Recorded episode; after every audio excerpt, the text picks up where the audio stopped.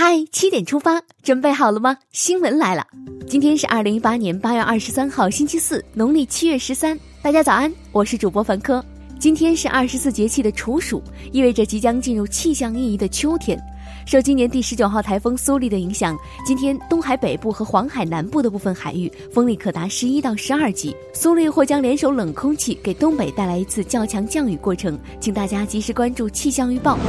首先关注一组要闻。中共中央总书记、国家主席、中央军委主席习近平出席全国宣传思想工作会议时强调：“举旗帜，聚民心，育新人、新文化，展形象，更好完成新形势下宣传思想工作使命任务。”这个暑假，你家孩子去培训机构了吗？近日，国务院办公厅印发了关于规范校外培训机构发展的意见，针对当前校外培训机构存在的问题，提出了不得一次性收取超过三个月的费用等四方面的具体举措。要使培训热降温，还需要社会、学校、家长的共同努力。中国国务委员兼外交部长王毅昨天在北京表示，中方期待2018年中非合作论坛北京峰会取得谱写“一带一路”对接非洲发展新乐章等四方面重要成果，距离中非合作论坛越来越近了，期待。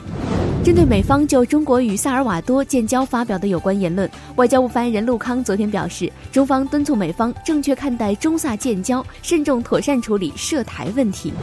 民政部部长黄树贤昨天提出，进一步强化社会救助兜底保障等六项举措，要求各级民政部门扎实推进民政系统各项脱贫攻坚工作。昨天，国家税务总局等四部门联合召开会议，共同部署打击虚开增值税发票、骗取出口退税违法犯罪。两年专项行动，八月下旬至九月下旬，应急管理部、国家煤矿安监局将对十二省份开展煤矿安全生产督查，督促防范煤矿系统性安全风险。昨天是雅加达亚运会的第四天，我国的运动健儿们共取得八枚金牌、十二枚银牌、三枚铜牌的好成绩，奖牌总数达到三十八枚金牌、三十枚银牌、十五枚铜牌。在体操男子团体决赛中，中国队力压劲敌日本队夺冠；而在女足小组赛第三轮角逐中，中国女足二比零完胜朝鲜女足，三战全胜，获得小组第一。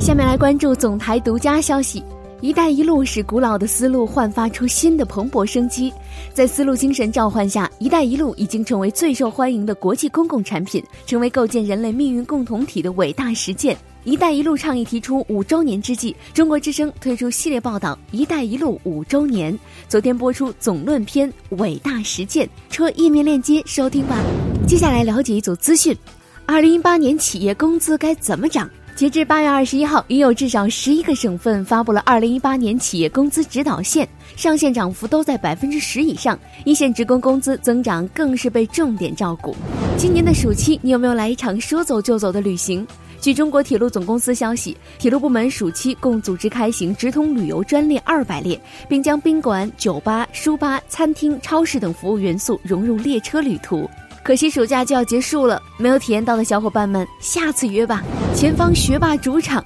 二零一九年考研十月十号开始报名，初试时间为十二月二十二号至二十三号，还有四个月，你准备好了吗？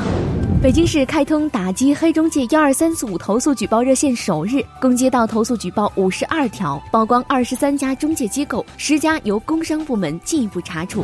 近日，杭州市出台新版控烟令，室内公共场所将全面禁烟，违者可处以五十到两百元罚款。著名漫画家方成于二零一八年八月二十二号上午九时五十四分因病在北京友谊医院逝世，享年一百岁。出版有《方程连环漫画集》《幽默漫画》等作品。作罢年年有，近期特别多。近日开往北京南站的高三三四次列车上，一位作罢大言不惭地表示：“我站不起来，你帮我找个轮椅呗。”遭遇作罢怎么办？幺二三零六相关人员说，如果在高铁上遇见作罢现象，可以及时找列车长、乘务员反映，将占座乘客劝离。不过，倘若占座乘客不配合，也无法对其采取强制措施。民航局已经将作罢行为拉入黑名单了，相信铁路的作罢行为也能得到解决。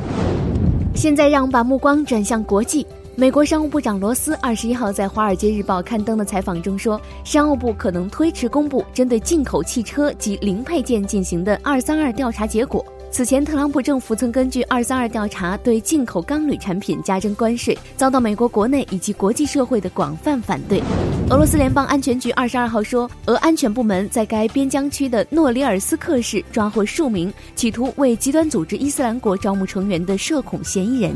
古巴国务委员会主席迪亚斯卡内尔二十一号与到访的朝鲜最高领导人金正恩特使崔龙海举行会晤，双方对两国人民、党、政府之间良好关系不断发发展表示满意。日本首相安倍晋三拟二十六号宣布参加自民党总裁选举。据悉，自民党总裁选举将于九月七号发布公告，并于同月二十号投计票。印度电影《摔跤吧，爸爸》的现实版发生在了亚运会赛场上，在八月二十号进行的女子摔跤五十公斤级决赛中，印度女孩维纳什·福加特夺冠，这也是印度女将在亚运摔跤赛场上的首枚金牌。而这位名不见经传的冠军，其实大有来头。她是《摔跤吧，爸爸》的电影原型人物马哈维亚·辛格珀嘎的侄女，吉塔和巴比塔的堂妹。摔跤吧，侄女！接下来是每日一席话：凡治国之道，必先富民。二零一五年十一月十八号，国家主席习近平在菲律宾马尼拉出席亚太经合组织工商领导人峰会，并发表主旨演讲，引用了“凡治国之道，必先富民”。习近平强调，发展的最终目的是造福人民，必须让发展成果更多惠及全体人民。凡治国之道，必先富民，出自《管子治国》，意思是大凡治理国家，一定要先使百姓富裕起来，认识到富民对于增强国家实力的巨大作用，体现出民众的重要性。好了，七点出发就到这里，我们明天同一时间再出发啦。